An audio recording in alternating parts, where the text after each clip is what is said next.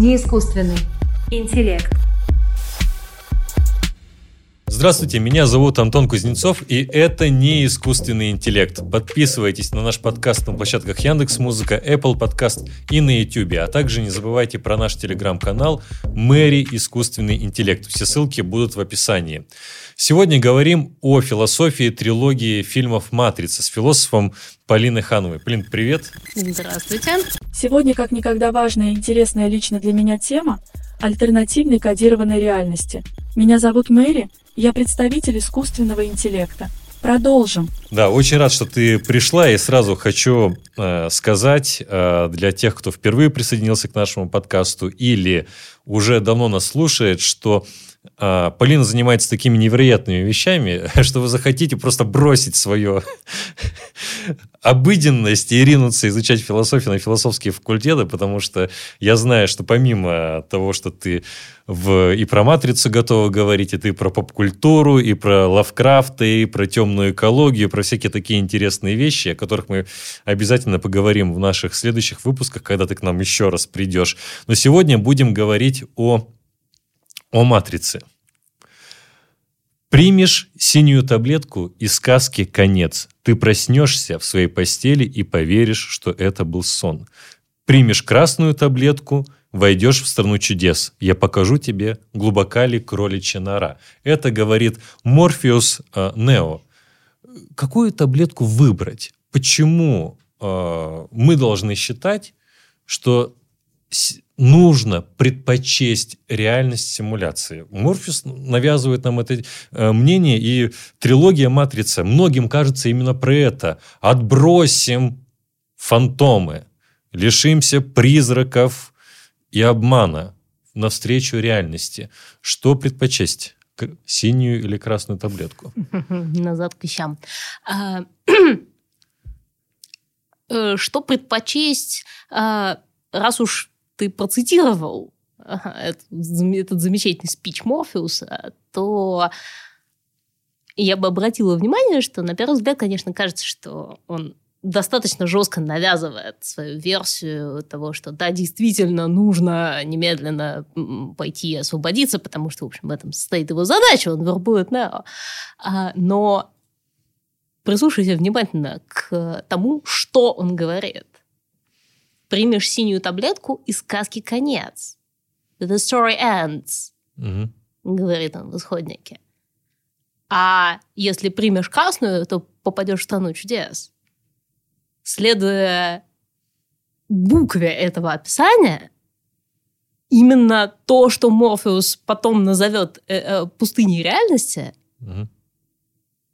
это и есть сказка, это и есть история, это и есть э, кроличья нора, волшебная страна, какая-то э, альтернативная, фантастическая, воображаемая вселенная. Он приглашает Нео в сказку, в историю. Вот так сказка, хочется сказать. Знаешь, есть такие шу- фольклорные шутки про людей, которые оказываются в российской армии с присказками «Здесь живется словно в сказке, нет, так я дальше не буду продолжать. Вот так ну, или иначе. тебе себе басню сократили. Да, да. Ну, да, но так или иначе, э, вот это, э, как кажется, неочевидная совершенная вещь. Почему э, мы должны, и почему должны, э, пред, предпочесть э, реальность симуляции? Это, это ложная дилемма или нет, на твой взгляд? Ну, это дилемма, которая как минимум в европейской интеллектуальной традиции совершенно очевидно восходит к Платону, а, к его, ну, э, образ пещеры – это общем, самый, самый очевидный референс, а, который используется в фильме. У известнейшего древнегреческого философа действительно была подобная аллегория. Она упоминалась в знаменитом диалоге государства. Пещера, по замыслу Платона – представляла чувственный, эмпирический мир, в рамках которого существуют люди. В пещеру проникают лучи солнца. Они освещают объекты за пределами пещеры, бросая тень на ее внутренние стены. Человек же внутри пещеры воспринимает эти самые тени как реальные объекты, хотя они таковыми и не являются. Как хорошо, что я не отбрасываю тени, а лишь излучаю свет. Антон, Прошу, продолжи про философию пещер. Ну, давай скажем, что образ пещеры – это когда люди вместо истинной реальности видят лишь блики на стене. Тени на стене. Да, тени. Ну, блики, тени, А, да. те- Тени, отбрасываемые истинными предметами, и, собственно, Платон таким образом описывает э, ту естественную, очевидную повседневную реальность, в которой мы все живем. Он говорит, что те предметы, которые мы видим вокруг себя, ощущаем, э, там, взаимодействуем с ними и так далее, это только отражение тени э, вечных идей. То есть, по сути, приглашение э, принять красную таблетку, при- приглашение выйти в реальность, это э, приглашение как бы, перейти от э, теней и отражений к тому, что по-настоящему существует.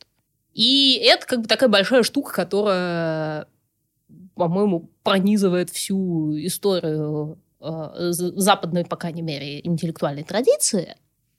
Но, с другой стороны, здесь есть и другой референс, а именно э, буддийский. Мгм. Образ э, Майи, образ э, покрывала, наброшенного на э, мир. Мгм. Ну, майя – иллюзия, как иллюзия, говорят. да. Ну, можно перевести как иллюзия. Э, Но как раз-таки буддийская версия не гарантирует, что там обнаружится что-то похожее на вот ту пустыню реального, которую встречает Нео. Там, э, э, ну, в, иде- в идеале там должно не обнаружиться вообще ничего. Мгм. И это уже дает как бы гораздо более интересный, с моей точки зрения, фрейм ага, для обсуждения этого всего, потому что в каком-то смысле, кроме иллюзий, у нас э, ничего нет. Другими словами, когда а, традиционная западноевропейская философия или отчасти буддийская философия призывает нас прорваться к некоторой истинной реальности, ну, неважно, как мы ее будем понимать, то проблема заключается в том, что, возможно, прорываться некуда, и мы не вполне можем в действительности отличить э, симуляцию и реальность. Или как ты считаешь? Ну, на эту тему после выхода второго, третьего фильма трилогии ага, был большой-большой диспут по поводу так называемой теории вложенности матриц.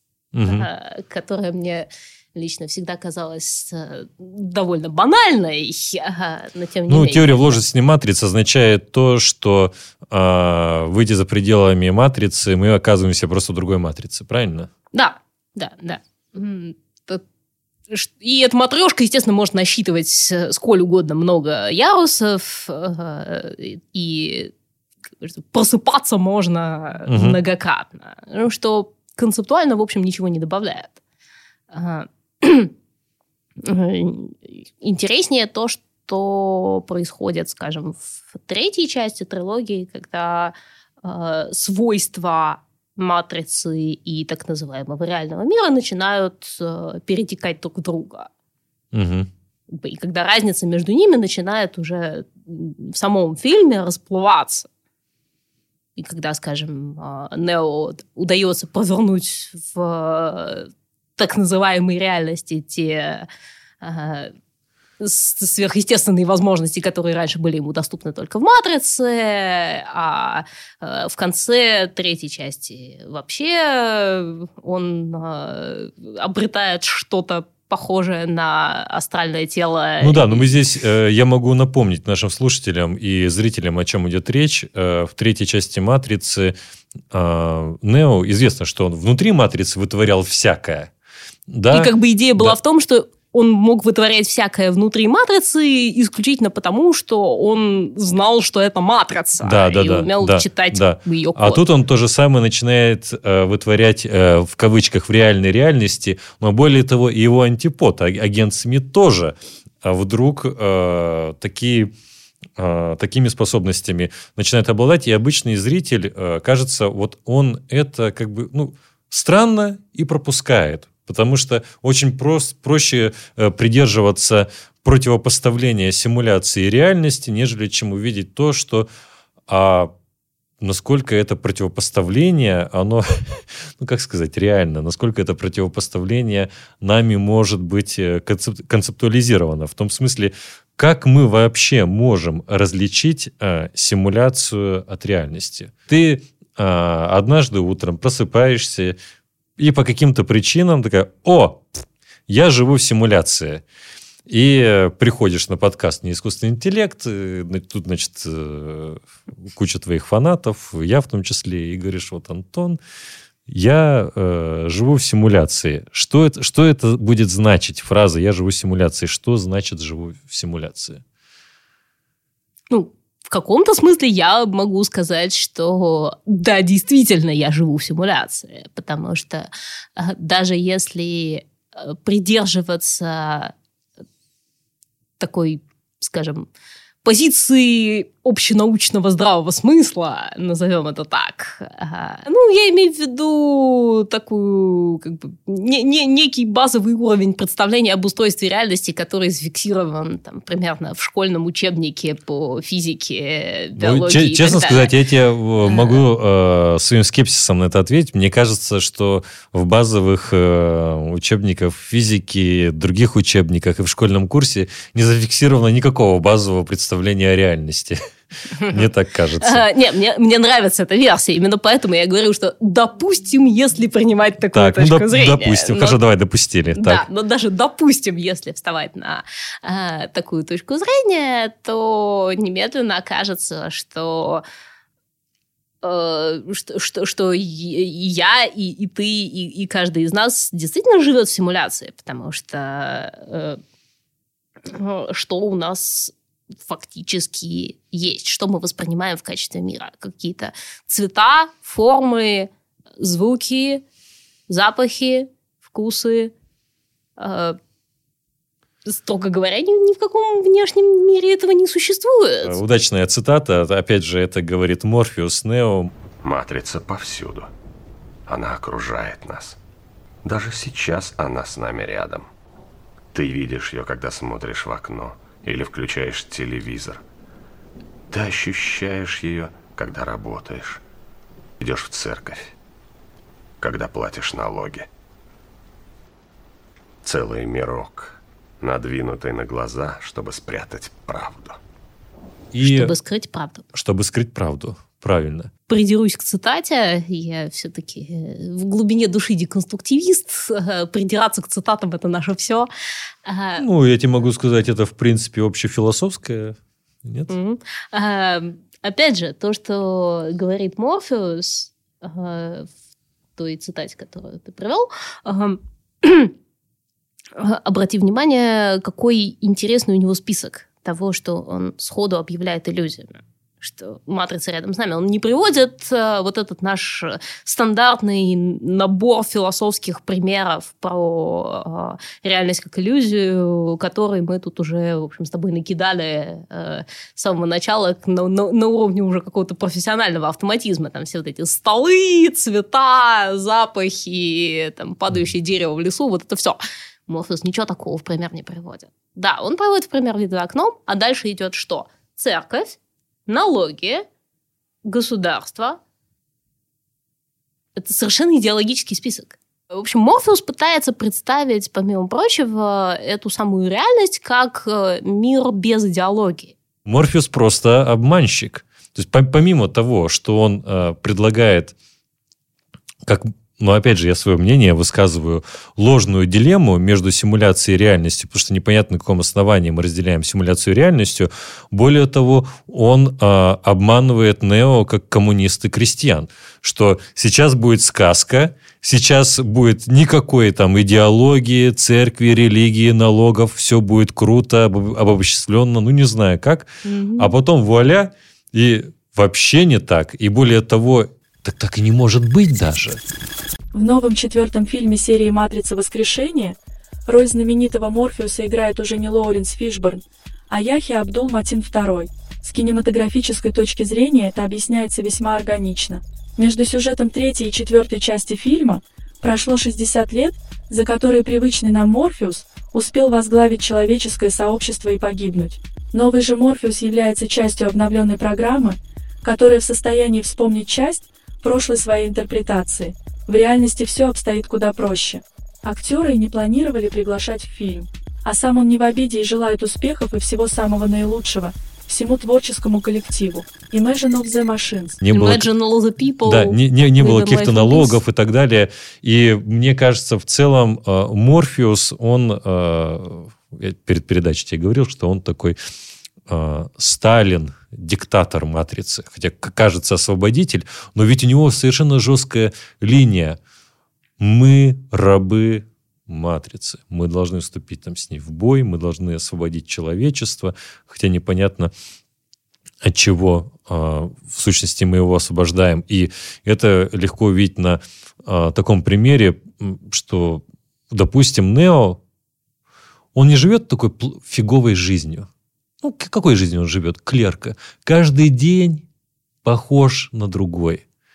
И все одно и то же. Он совершенно один. Он выпал даже вот из какой-то социальной реальности. Просто его как будто бы даже и нет. Ну и мно- многие люди, которые не живут в «Матрице», а которые слушают наш подкаст, наверное, у них тоже есть такие вайбы из «Матрицы», что ну каждый день какая-то чертовщина происходит, что это не может быть просто моей жизнью. Ну и представим, что Нео не такой жизнью живет, а он счастлив. Ну, неважно, по какой причине он счастлив. Может быть, он там социализирован, может быть, он какой-то суперспортсмен, президент или успешный философ, неважно. И, представь, и представим, что э, к такому Нео приходит э, Морфеус и говорит ему, слушай, ну вот, вот так, мы живем в матрице. Ну, что сделать Нео? С какой вероятностью он э, укажет на дверь Морфеусу, да? Ну, а по большому счету, примерно это же и происходит с э, одним из побочных персонажей первого фильма, с э, Сайфером, который идет на сделку с э, агентами как раз буквально вот за это. Он говорит, я не хочу вот этой вот реальности, я хочу красивую жизнь. Да, это будет жизнь в иллюзии, но, по крайней мере, это будет э, иллюзия, удовлетворяющая мой запрос на счастье. В общем, загну я свою линию, что э, Сайфер говорит, Знаете, что я решил за те 10 лет, что свободен?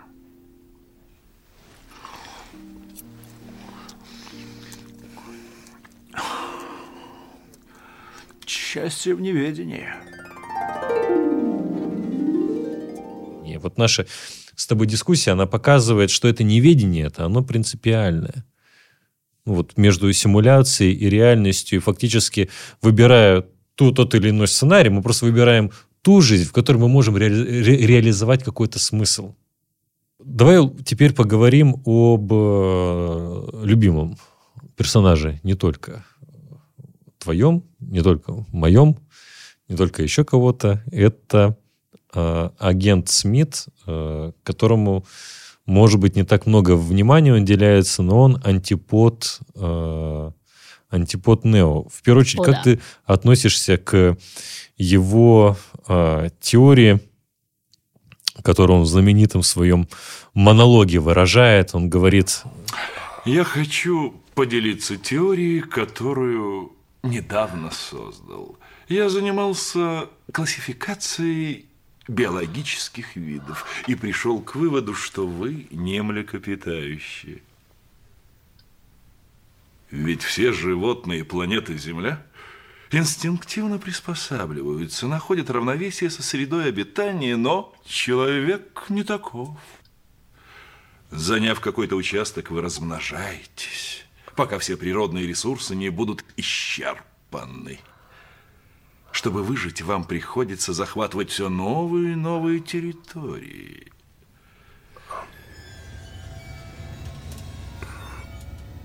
Есть один организм на Земле со сходной повадкой. Знаете, какой? Вирус. Человечество – это болезнь, раковая опухоль планеты. А мы – лекарство. Вспомним Дэвида Бенатара, самого пессимистичного философа современности. В своей книге «Лучше никогда не существовать» он изложил обширную доказательную базу ошибочности и несостоятельности существования человека. Следуя его позиции, действительно можно сказать, что человек – это вирус и колоссальная проблема для природы, планеты и всего остального живого мира. Мне почему-то кажется, что мой соведущий тоже скоро среагирует в связи с подобными рассуждениями. Давайте понаблюдаем. Как ты относишься к этой идее э, Смита, что человечество – это болезнь и вирус? Ну и вопросы. А, ну, во-первых, а, конечно, в сегодняшней ситуации этот монолог звучит, по-моему, еще более актуально и еще более радикально.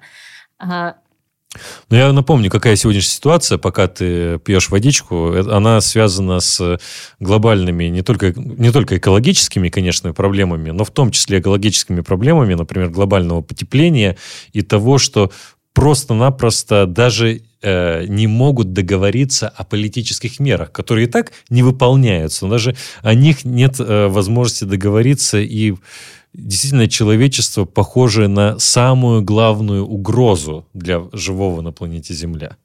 Ну, в этом смысле агент Смит, конечно, первый темный эколог э, еще задолго до того, как этот э, термин вообще вошел в оборот. Возможно, именно поэтому я так люблю этого персонажа. Но он темный эколог, это значит, что э, экология про что? Что вот сейчас мы, человеки, управляем природой и да, решим... Сейчас, сейчас мы сосредоточимся и всех спасем. И как их спасем, да. А на самом деле нам надо рассредоточиться и убить себя. В одном из, из подкастов... Вот этого я не говорил. Вот не, этого не, я не, не говорю. А я, я это сказал в одном из наших прошлых подкастов, посвященных суициду. Вот с Лешей Антиповым мы делали запись.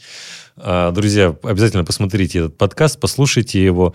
А, там а, была речь как раз об этом, что в какой-то мере вот, предпочтение не размножению, да, оно лучше. То есть устранение человечества лучше, чем его продолжение для экологии.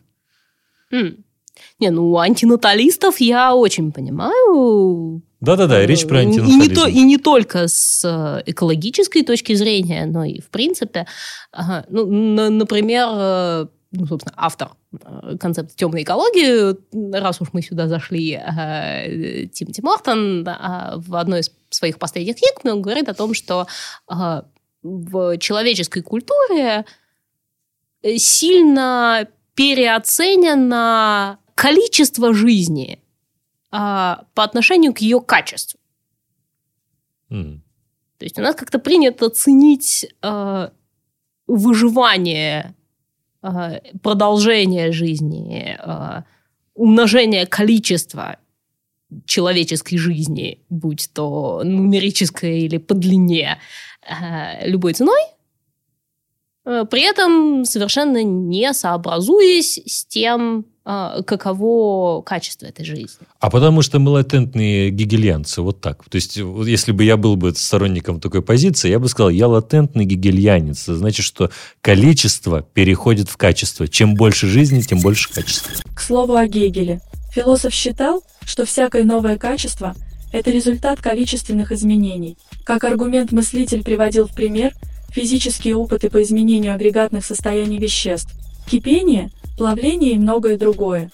В результате этих метаморфоз появление нового качества, например, текучести, является результатом количественных изменений, увеличения температуры. Такие изменения распространяются на многие сферы жизни и могут происходить весьма быстро. Интересно, работает ли эта штука с серым веществом? Полина, Смог бы Гегель помочь мне в ответе на этот вопрос? Да, давно известный факт, что у Гегеля было плоховато с биологией.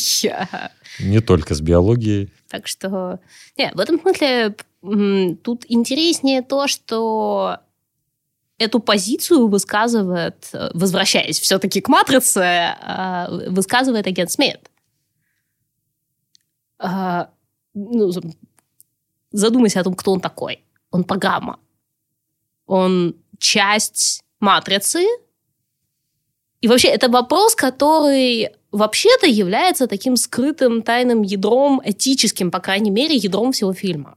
Угу. Он в более явной форме поднимается в приложениях. Если кто не в курсе, Ну, мы- Animatrix, Ани- Animatrix — это сборник из э, девяти, по-моему, мини э, мультфильмов, Мгм. ани- анимированных э, мультфильмов э, в разных стилях, выполненных разными авторами, э, которые выступают таким своего рода приквелом или приложением к «Матрице». То есть они происходят в том же сеттинге, но в других местах, временах и так далее. В частности, там есть э, вот это мини как это- назвать, анимированная на- новелла о том, как э, «Матрица» была создана.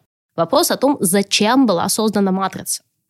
Морфеус рассказывает историю о том, что машины хотят использовать э, энергию, производимую человечеством. Но, ну и мы видим даже в э, начале первого фильма вот эти драматические колонны с э, э, зафиксированными в специальных капсулах человеческими телами, э, погруженными как раз, подключенными к матрице. Но если хоть немножко задуматься, возникает резонный вопрос, как бы, зачем? А, неужели человеческое тело производит достаточно энергии, чтобы обеспечивать всю машинную цивилизацию? Ну, конечно же, нет. Тогда напрашивается предположение, что машины могли уничтожить человечество и остаться единственной цивилизацией на этой планете, но при этом они, но они почему-то этого не сделали.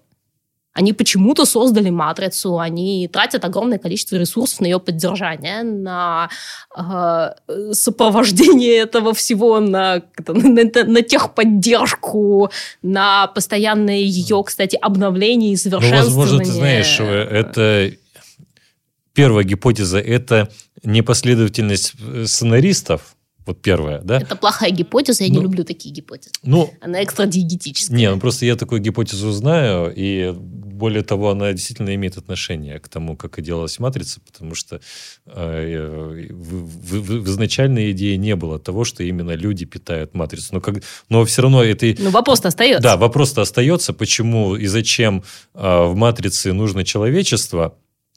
Вот. од- Теории действительно масса. Во-первых, это просто какая-то предпосылка не отрефлексированная, необдуманная, которую вот архитектор знаменитый, да, он просто ее как фоновую посылку использует, и все. И он, и он ее не, никак не, не заземляет.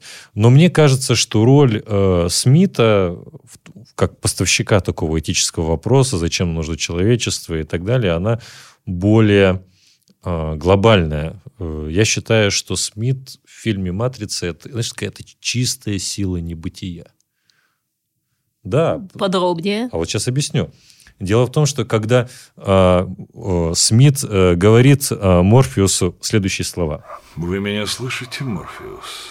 Я буду искренен с вами.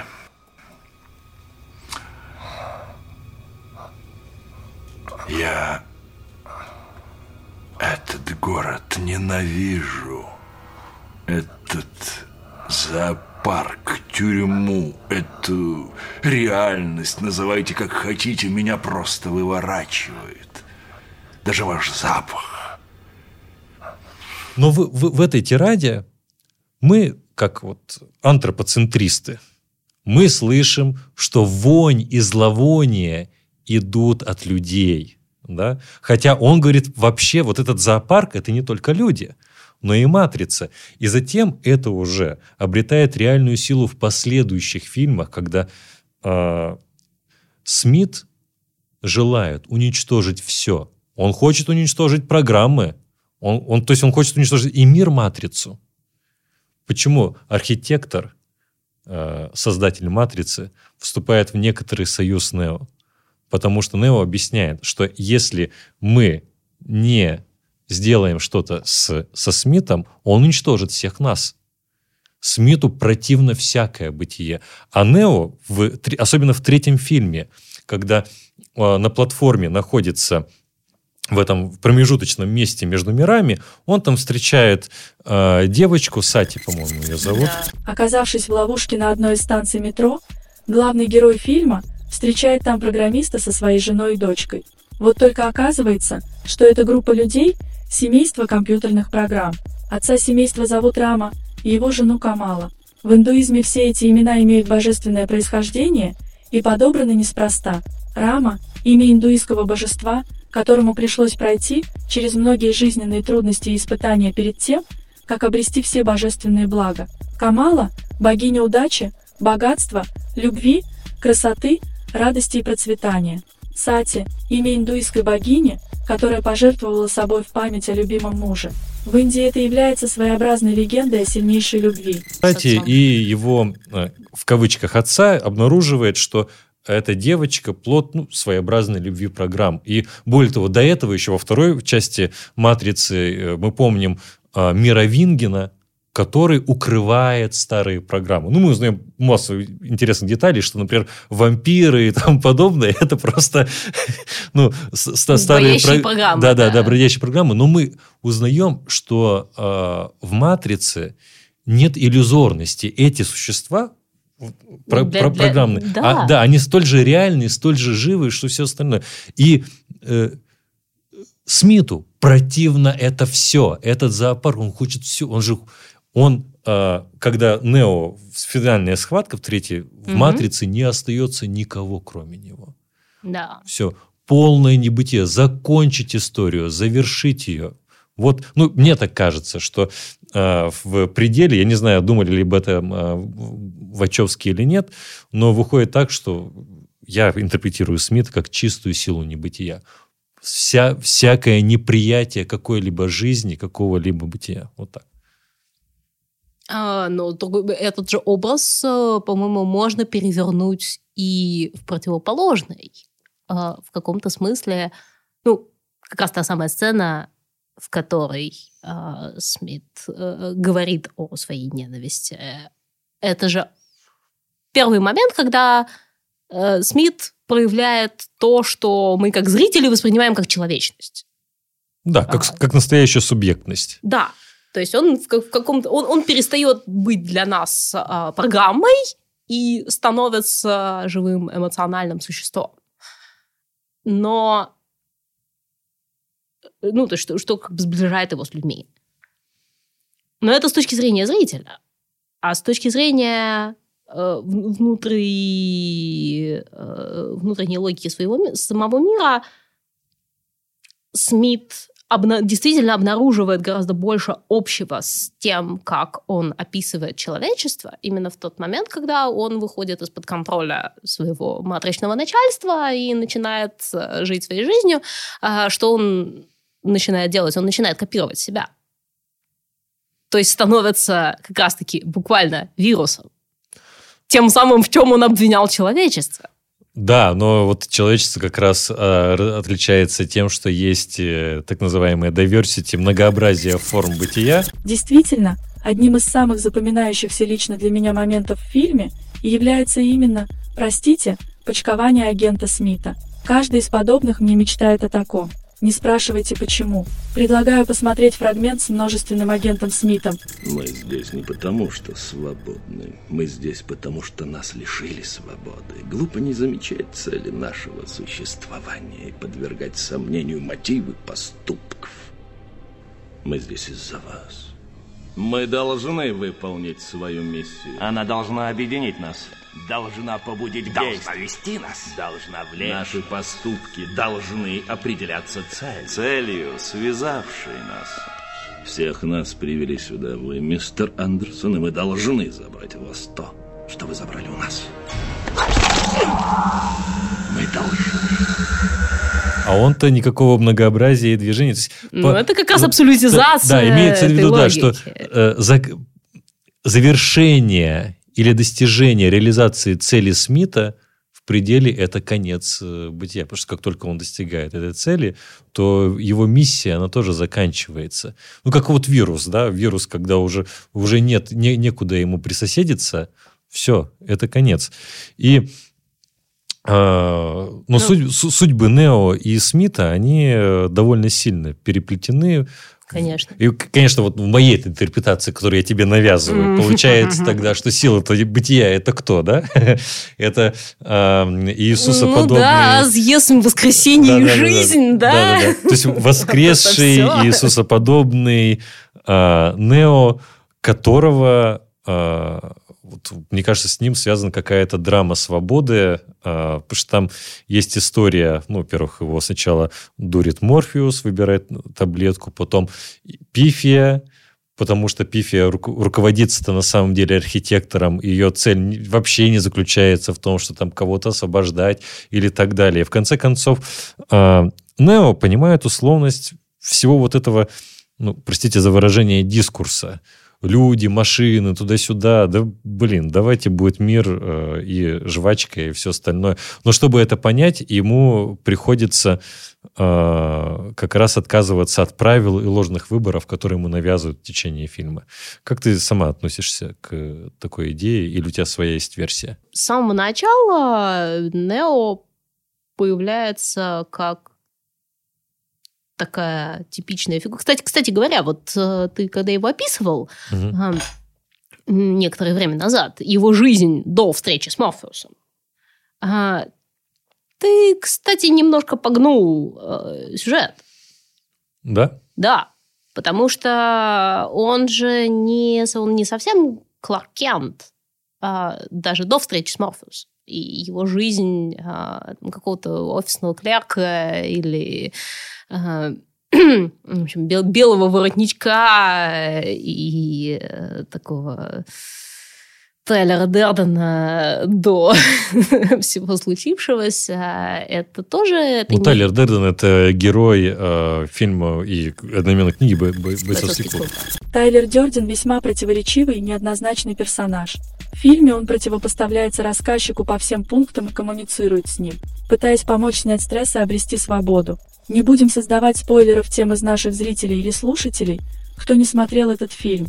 Скажу только, что Тайлер – идеальный пример противоположности хорошему, правильному и милому. Как же хорошо, что у меня такого нет. А, но это не единственная его жизнь.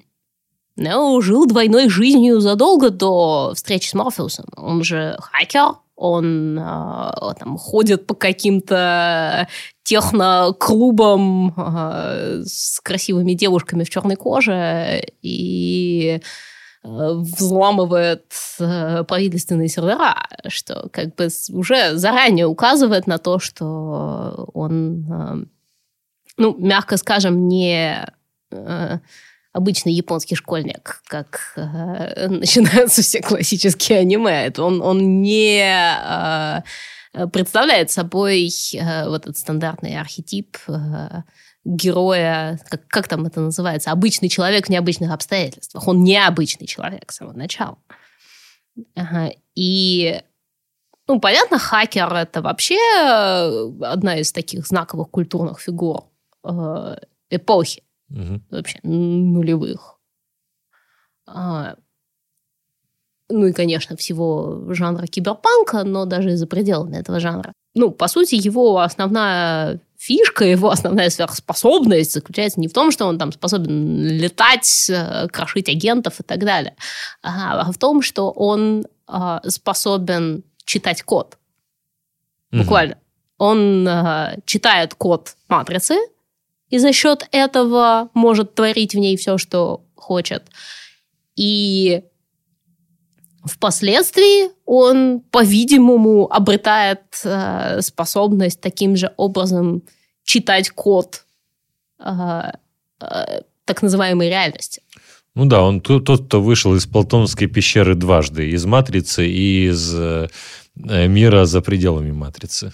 А вот, кстати, кто сказал, что это платоновская пещера? Ты? Тут э, нет, я сказала, что это самая стандартная и банальная интерпретация происходящего. А вот как раз то, что происходит в Снео во втором-третьем фильме, и я уже говорила, что я не люблю теорию уложенности матриц, угу. и, соответственно, идея дважды выйти из Платоновской пещеры тоже, мне кажется, слишком банальной для объяснения происходящего. А вот э, идея того, что у всякой реальности э, есть Э, своего рода исходный код, угу. чем бы он ни являлся. И в конечном итоге это роднит матрицу с так называемой реальностью гораздо больше, чем их отличает. Вот это, э, по-моему, как бы более красивая интерпретация. То есть э, дело же не в том, что от того, что ты умеешь читать исходный код, э, реальность не становится менее реальной. Угу. И вообще-то мы это знаем с самого начала. Если тебя убьют в матрицу, умрешь в реальной жизни. Ну да, э, у меня есть такой пример, что представь, мы с тобой сидим в этой студии, э, ну уж не знаю, как это произошло, то ли ты меня, то ли я тебя. В общем, как-то мы стали убежденными, что мы живем в симуляции, и э, по какой-то причине сюда врываются грабители, угроза, угрожают там пистолетом, и кто-то из нас говорит, да, ребята, ну, кому? Ну, вы же, вы же не настоящие. Вы же, ну, вас же нет. Вы понимаете? Это все глупость. И вот в ответ, э, например, простреливают мне колено в симуляции. Говорю, ой, у меня галлюцинация простреленного колена. И, в общем, получается так, а что меняется? Ну, я добавил, что это галлюцинация простреленного колена. Становится ли мне менее э, больно? А, значит ли это, что я могу ходить с простреленным коленом? Вообще ничего не меняется. Просто это какой-то лишний довесок, что это какая-то симуляция, не симуляция. Да, по, по большому счету то, что ты сейчас рассказываешь, мне очень напоминает мою любимую буддийскую притчу, э, знаешь, да, про «вытащи стрелу». Нет, давай. Ну, есть такая, такая классическая буддийская притча э, про э, человека, которого ранят стрелой, он лежит и умирает, или, по крайней мере, страдает. Вокруг него собираются разные лекари, один говорит, что э, так, э, значит, эта стрела сделана там из такого-то дерева, а ее наконечник выкован из э, такого-то вида меди. Офигенно. Другой говорит, в него стрелял кто-то, кого он обидел. Он вон туда побежал. Я знаю, почему он в него стрелял и так далее. Ну, я не буду все, все пересказывать. И когда дело доходит до э, последнего лекаря, который говорит, чувак, вытащи стрелу. Ну, ну да. да. понятно. То есть с точки, с точки зрения буддийской, э, будди, с буддийской точки зрения, э, мир – это попавшая в нас стрела. Угу как там у Пелевина, мир это попавшая в нас желтая стрела. И э, в этом смысле абсолютно неважно, каким образом эта стрела была сгенерирована, кто ее запустил, по каким причинам, реально она нереально. Вытащи да. стрелу, чувак. Пол, пол, полностью. Так, друзья, вытаскиваем э, срочно стрелы и участвуем в нашем новом розыгрыше. Сегодня мы разыгрываем э, книгу Жана Бодриара книга называется «Симулякры и симуляции». Это книга, которую вы могли видеть в самом начале первой «Матрицы». Завершая разговор о «Матрице» и понимании альтернативной реальности, «Симуляции» — это лучшая книга, которую можно прочитать. Правда, целостность вашего сна и вашей реальности мы гарантировать не станем. В любом случае, у вас всегда есть выбор – красное или синее. Расскажи об условиях конкурса – Антон. Книга э, Жана, э, дорогого нашего Бодриара, э, «Симулякр и симуляции». Как получить ее? Э, в комментариях напишите вашу версию э, вашу версию ответа на вопрос, в чем счастье. Вот э, Сайфер говорит, что счастье не в неведении. В чем, по-вашему, счастье? Вот так напишите. Счастье в том-то.